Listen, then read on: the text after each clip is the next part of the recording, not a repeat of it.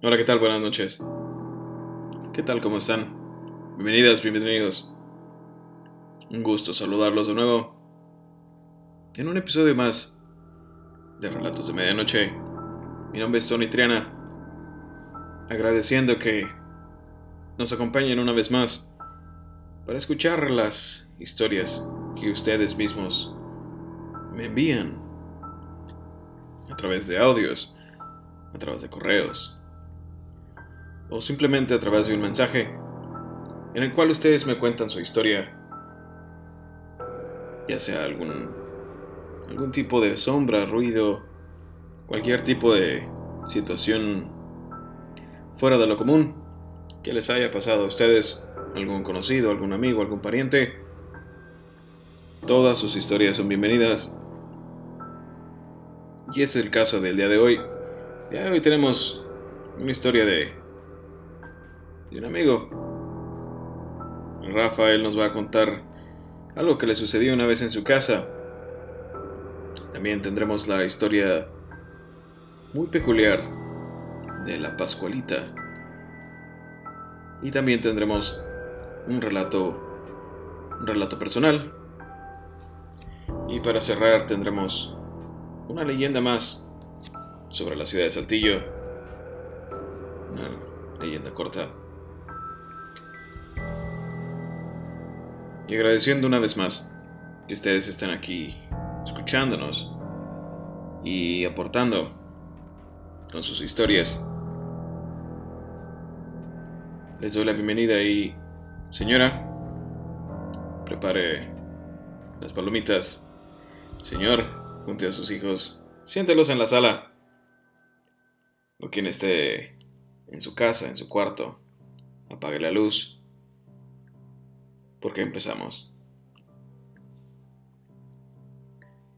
Y comentamos, comentamos que tendríamos una, una historia, una historia que está basada en la ciudad de Chihuahua.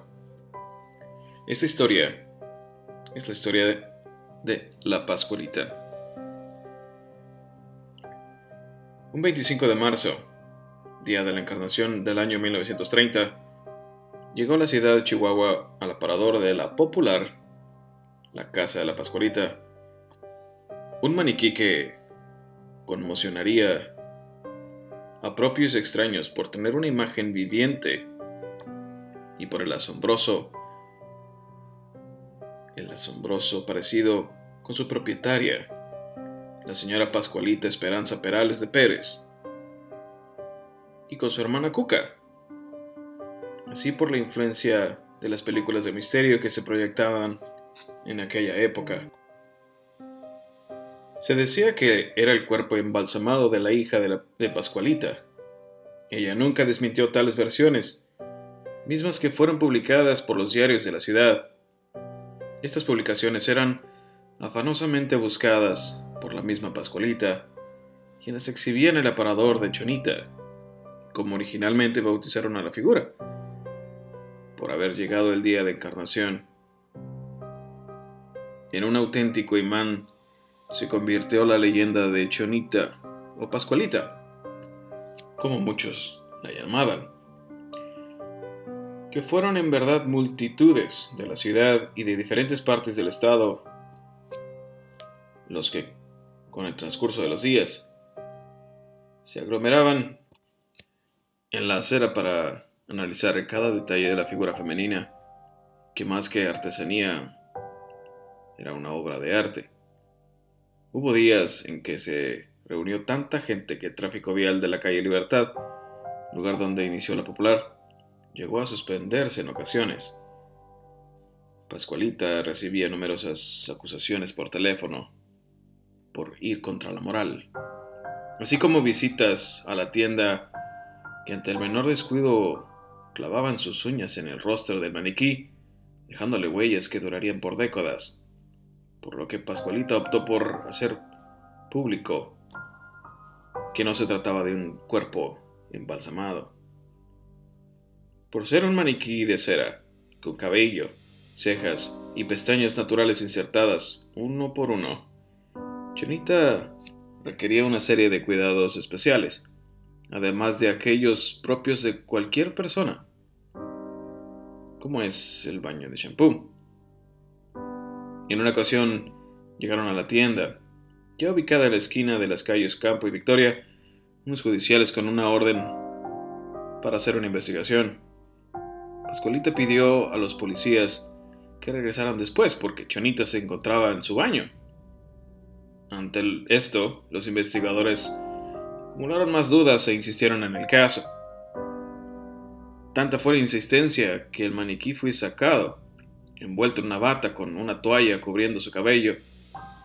Se les permitió revisar solo el rostro, encontrando que era de cera, con perfectos ojos de cristal. Sin una prueba del delito se marcharon aún dudosos. El hecho se difundió por los medios lo que solo logró acrecentar la leyenda. Con el paso del tiempo, han surgido nuevas historias, como la que dice que el día de la boda de la hija de Pascualita le cayó un animal ponzoñoso en la corona de la novia, lo que provocó que muriera en el altar mismo y queriendo Pascualita inmortalizarla, la embalsamó para tenerla con ella en su tienda vestida para siempre de novia.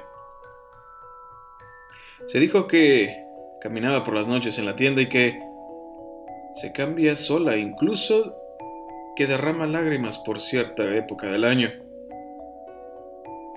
En el libro El comercio de la historia de la ciudad de Chihuahua, publicado por la Cámara Nacional de Comercio en 1990, se da la versión de que en uno de sus viajes a la Ciudad de México, Pascualita acudió, a la prestigiosa tienda El Puerto de Liverpool, donde adquiría telas, azares y ramos. Al salir del establecimiento, unas personas estaban arreglando un maniquí cuya belleza la cautivó, por lo que se devolvió y habló con la gerente para que se lo vendieran. El funcionario de Liverpool se excusó arguyendo que su venda será imposible, pues la escultura de esta dama acababa de llegar de Francia y era la novedad por su rostro y sus manos de cera. Pascualita insistió y casi suplicó, pero la respuesta en cada ocasión fue cortés y firmes. No está en venta el maniquí. A la Tesonera Pascualita le quedaba un último y desesperado recurso para llevarse a Chihuahua el hermoso objeto.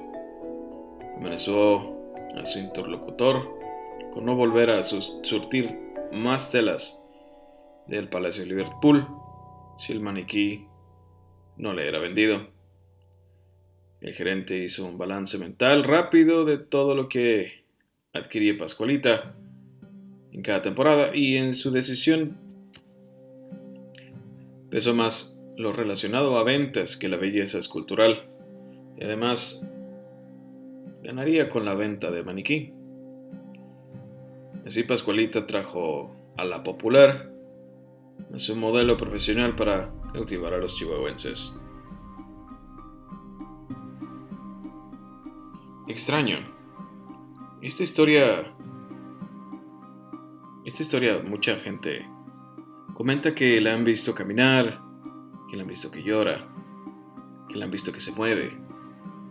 Pero usted imagínese que usted va pasando caminando por cualquier calle de su ciudad y voltea a ver un aparador y ve un maniquí. Y este maniquí parpadea, mueve una mano o incluso llora. ¿Usted qué haría? Aterrador, ¿no? Pues bueno, continuamos con continuamos con la segunda historia. Esta es una historia de, un amigo, un amigo común que conocí a través de mi hermano en la ciudad de Piedras Negras.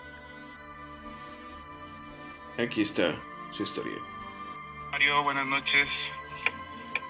Oye, quería platicarte me estaba acordando de cuando estaba en secundaria.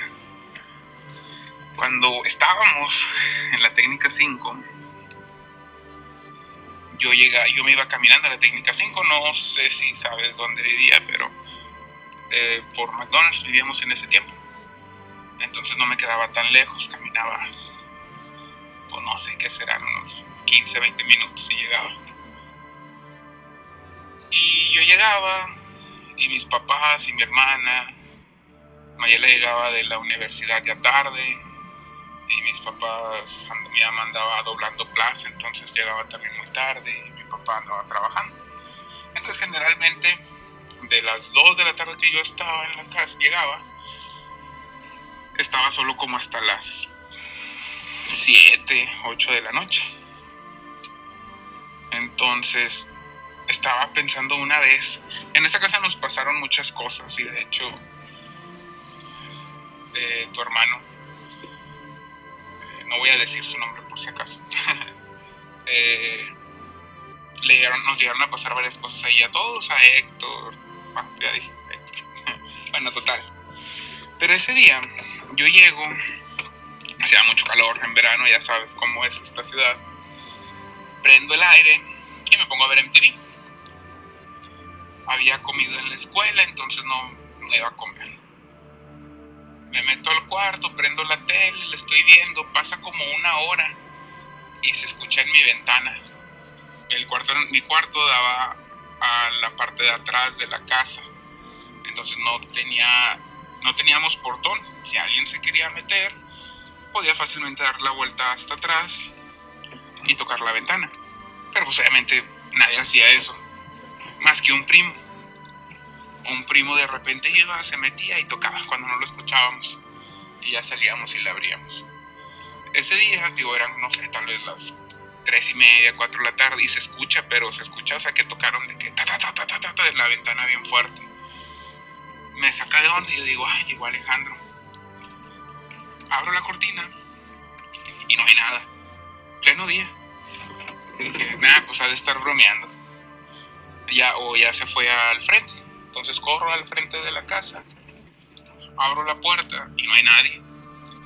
Yo de que, mm, no, pues me está jugando una broma, ahorita me vuelve a hablar. Me meto al cuarto, pasa el rato y nada como a la media hora, cuando ya dije, no, pues oí mal, ya sabes que uno trata de explicar las cosas. Eh, estoy en el cuarto otra vez viendo la tele. De repente la cama empieza como a, vibrar, pero considerable. Pues estoy grande, siempre he estado grande, ya sabes. Entonces, que se moviera la cama conmigo encima, sí está como que algo difícil. Pero en ese tiempo teníamos un gato bien gordo. Y pues él de repente él andaba por toda la casa, o sea, no, no salía. Entonces otra vez yo pensé, el gato no me di cuenta ni que se metió. A lo mejor se está rascando, se está sacudiendo algo y se movió la cama. Volteo y pues la cama, o sea, ¿qué tanto te batallas para ver toda una cama?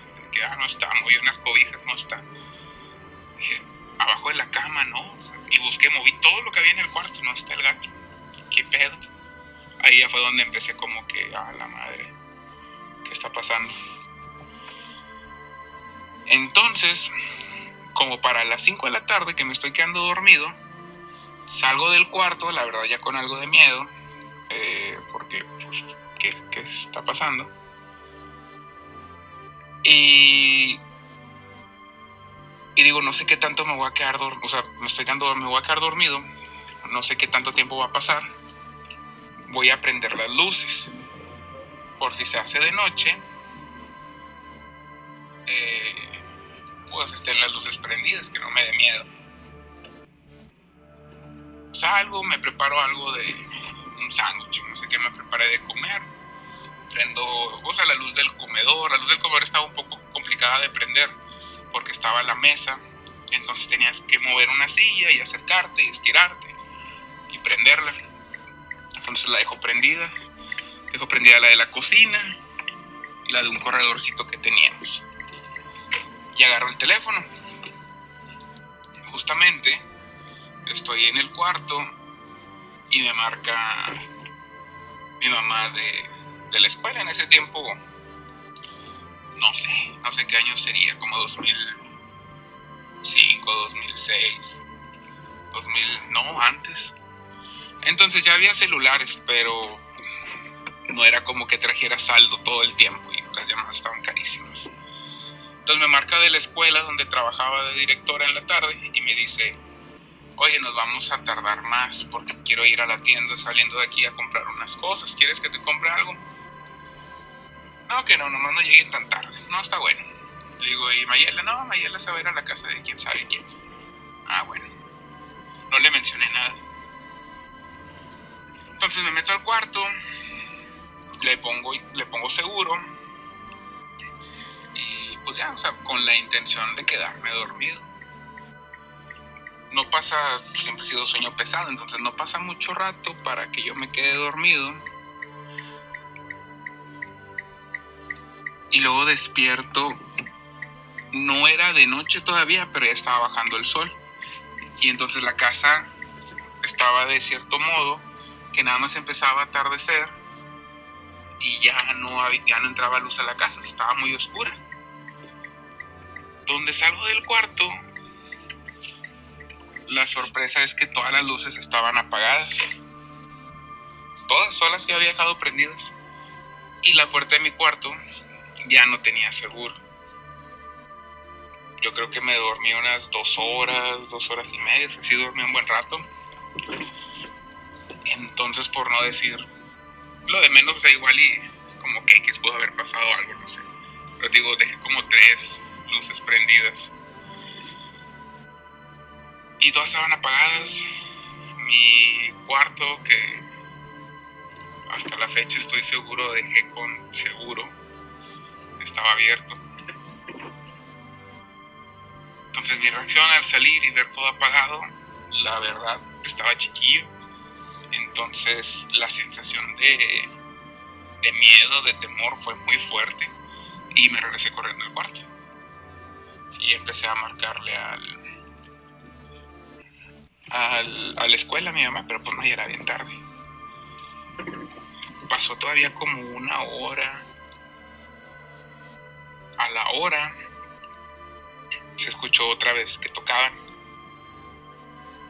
nada más escuchó, pero ya no tan agitado como el de la ventana, solamente unos golpeteos en la, pero en la puerta de mi cuarto. Mi reacción fue, mamá, papá, nada. Tuvo que pasar todavía como una hora, como las nueve y media, diez para que llegaran mis papás. Y pues salí corriendo de, del cuarto para irles a abrir la puerta. Estaba todo apagado. Salí con todas las luces, a todas oscuras. Y, y directo a abrirles. Y pues obviamente inmediatamente platicando lo que había pasado hasta la fecha, o sea, nunca lo hemos tratado como que, híjole, sí, o sea, qué horrible lo que pasó. Porque igual y para todo puede haber una explicación. Pero la verdad que teniendo, no sé, 13 años, sí fue algo que me dio mucho miedo. Pues esa es la historia de él. Ese es su relato. Y haciendo alusión un poco a lo que él comenta en su, en su relato, Sí, él es una persona. Es una persona alta. es una persona que no levantas fácilmente. Y como dice él, para que la cama hubiera vibrado con él en ella.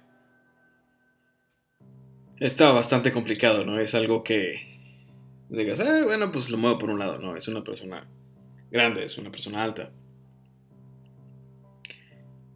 Y incluso cuando está una persona no tan alta en una cama, pues se vuelve complicado porque es el peso de la cama más el peso de la persona. Entonces, no es tan fácil cuando se mueve una cama. Y esa es, esa es la historia de él. Y continuando, algo así me, me sucedió a mí. Y son, son los dos relatos cortos que les voy a contar, que son personales. Estas dos situaciones me, sucedieron a mí, también en la ciudad de Piedras Negras, pero una de ellas, como comenta Rafa, que le agradezco mucho con su, por su participación. Estando yo en mi cuarto, mi cama era una queen size o matrimonial, no recuerdo el tamaño, pero no era una cama individual. Yo estaba acostado y viendo la televisión. Y como comenta el Piedras Negras es una ciudad muy, muy caliente.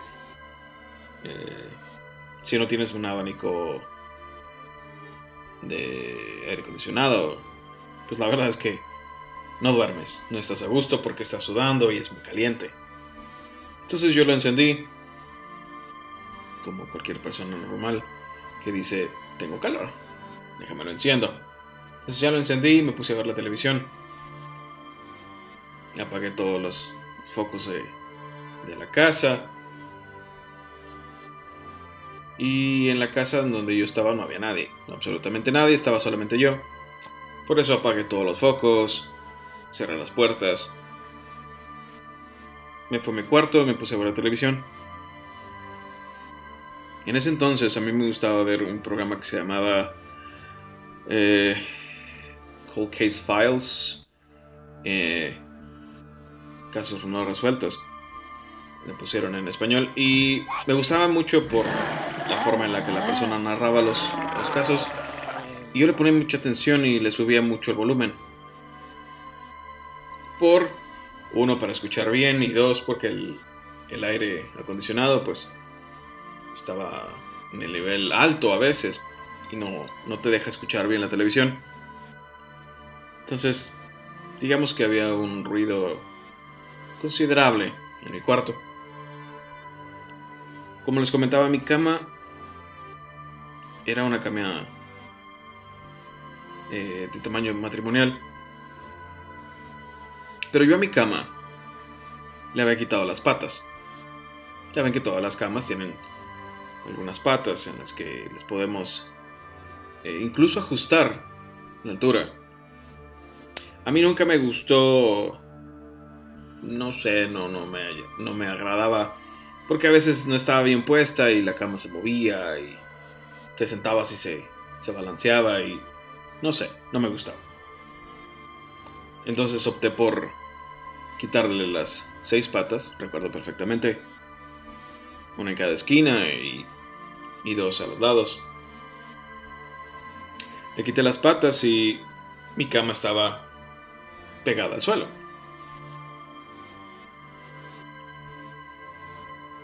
Mientras yo veía la televisión, empecé a sentir como una especie de... como una vibración. Pero... En este entonces, las camas eran de resortes. Y mi teléfono, que no era un teléfono celular, era un teléfono de línea. No había celulares tan baratos como para yo tener uno. Que tú digas, bueno, a lo mejor fue tu celular. No. El teléfono celular no me llegaba todavía a mis manos. Yo todavía no compraba un celular. Entonces era de noche. No sé si eran las 12 o la 1 de la mañana. Empiezo a sentir esta vibración extraña como si mi cama se moviera porque alguien se sentó. Pero cuando te sientas y te muevas hacia los lados un poco, porque te estás acomodando te estás subiendo a la cama bien, como si la cama estuviera alta y te estás acomodando. Pero mi cama no, no era alta, estaba completamente en el suelo. Entonces, siento como se sienta alguien. Y esta vibración se detiene, pero se vería casi casi que podía ver como alguien estaba sentado en la cama. Pero no había ruido. Solamente sentía esta como especie como de balanceo hacia un lado porque la cama se estaba moviendo. Como les digo, las camas de, de, antes eran de eran de resortes. Entonces no sabía qué, qué pensar. Solamente sentía como esta cama se hacía hacia un hacia una parte cerca de mí pero no entendía qué pasaba. Eh, fue algo muy confuso. Entonces volteo a ver hacia donde yo pretendía ver a la persona que se había sentado, cuando obviamente no había nadie. Y esta... Este peso que estaba en la cama se levanta y la cama regresa a su su forma normal, como si te hubieras levantado de la cama. Esa es una de las cosas que me han sucedido. La segunda historia corta es en ese mismo cuarto, en esa misma cama, bajo condiciones muy similares, viendo televisión, el aire acondicionado encendido, todas las luces apagadas, pero esta vez no se sentó alguien en mi cama. Estando solo, empiezo a escuchar como si un animal o un perro anduviera dentro de mi cuarto. ¿Cómo sé que un perro? Porque se escuchaba los pasos. Ya ven que los, los los perros cuando caminan sobre el pavimento, sobre el cemento. Se escucha como pegan las uñas en el mismo. Y me extrañó bastante porque dije, ¿un perro dónde? Nosotros tenemos un gato, pero los gatos no hacen ruido. Los gatos no hacen ruido en lo absoluto al caminar. Entonces cuando me me siento en la cama ya que estaba acostado, me siento escucho como algo ruge y ruge debajo de la cama. Ustedes pueden imaginar el escalofrío que sentí desde la punta de mis dedos hasta la espalda. Se eriza todos mis brazos, mi espalda. Pego un brinco.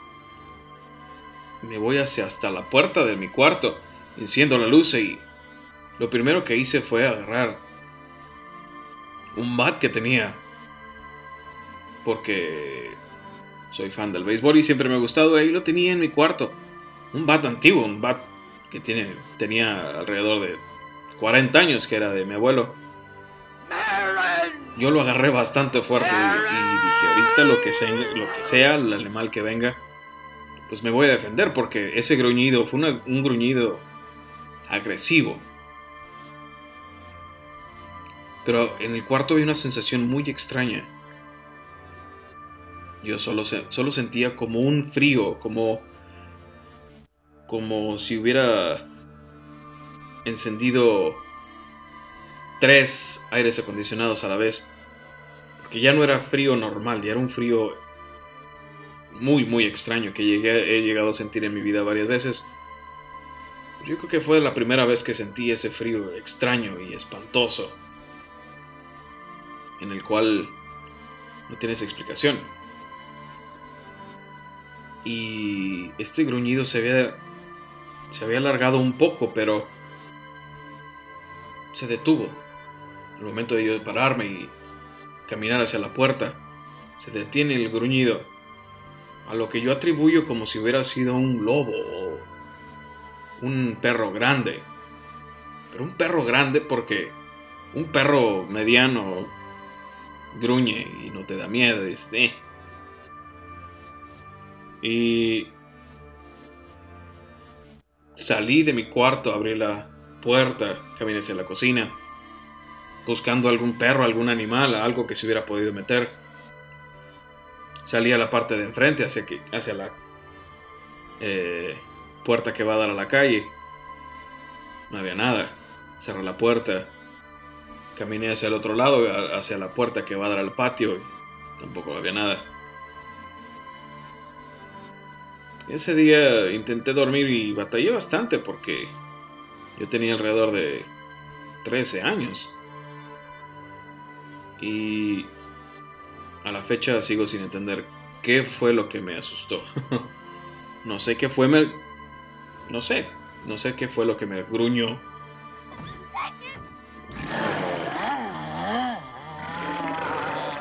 Algún día sabré. Y pues, continuemos. Tenemos con la última historia del día de hoy. Esta historia es la historia de una escuela en la ciudad de Saltillo. La escuela es la preparatoria Mariano Narváez, en la cual hay una, una infinidad de, de historias que se cuentan.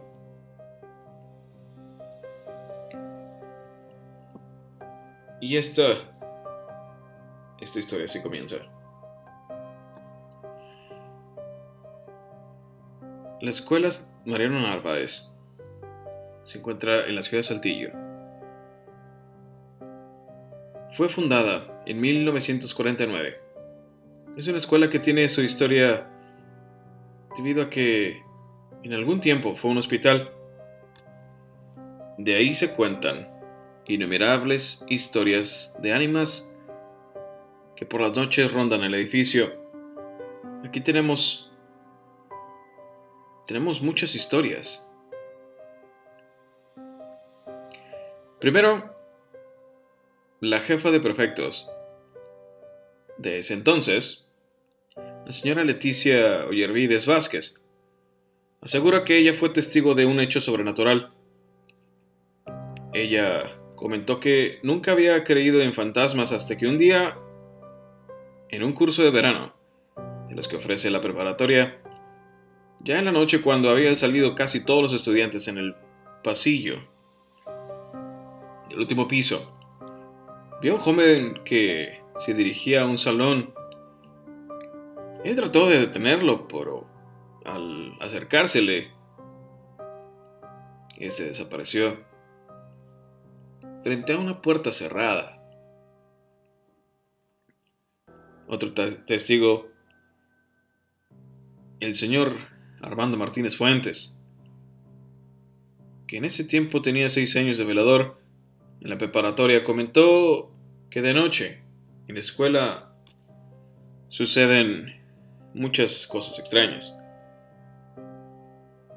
Él comenta, cuando estoy viendo televisión se escuchan los pasos de las muchachas y ruidos como si estuvieran dando clases, pero uno ya no le toma importancia a eso.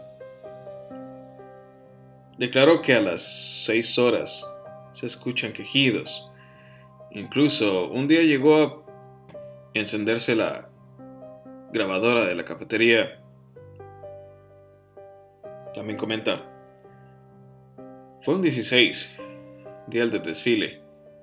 Yo fui hasta la cafetería y me encontré con la grabadora funcionando hasta que después de media hora se apagó.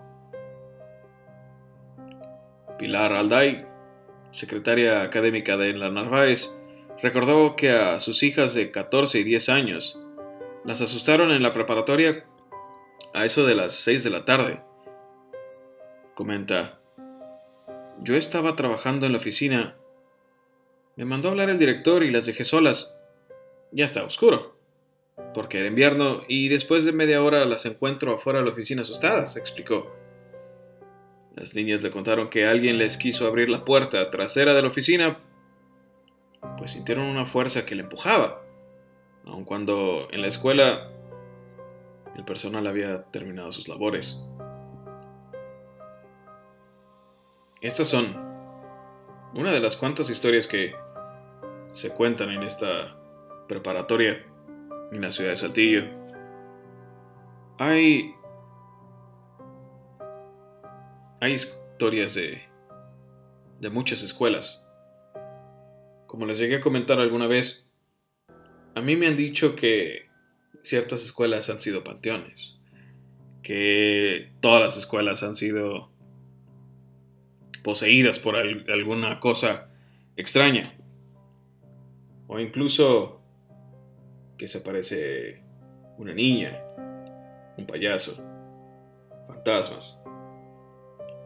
No es muy común que, que esto suceda, obviamente, pero son historias que la gente cuenta sobre las escuelas preparatorias, primarias.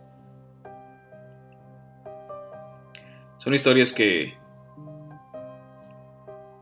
cuando estamos pequeños nos asusta, nos crea este miedo a estar solos, a estar solos en, en estas escuelas, en la que sea.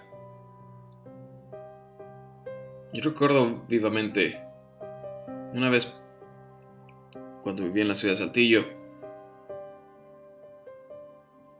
fui a caminar con, con una amiga ahí a la Alameda, ya que la preparatoria Mariano Narváez está enfrente.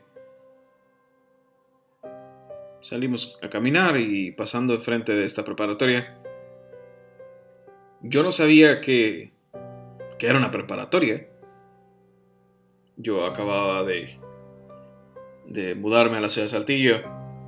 Yo la vi y dije, ah, mira qué bonito edificio, pero hasta ahí. Y yo vi cómo, cómo andaban dos, tres personas ahí en el patiecillo que tiene la parte de enfrente. Pero no le tomé importancia. Seguimos caminando, le dimos la vuelta entera a la, a la Alameda. Y volteo de nuevo y le digo, oye, ¿a qué hora cierran esa, esa cosa, porque le dije cosa, porque no sabía qué era. Y dice, ¿cómo que a qué hora cierran? Le dije, sí, a qué hora cierran. Estoy viendo que hay gente ahí adentro. Y mi amiga me voltea a ver y se me queda viendo y me dice, no me quieres asustar. Y le digo, no, pues es que, ¿qué, qué? ¿por qué te va a asustar? Me dice, es que esa escuela ya cerró. Ahorita no hay clases. Es ya festivo. Y yo me quedé, dije, ah, sí es cierto. Y entonces le dije, vamos a ver. Dijo, no, estás loco. ella se siente en la banca. Le dije, bueno, ahí vengo. Crucé la calle y vi que en la puerta principal había unos candados con unas cadenas. Y estas figuras que había visto ya no estaban.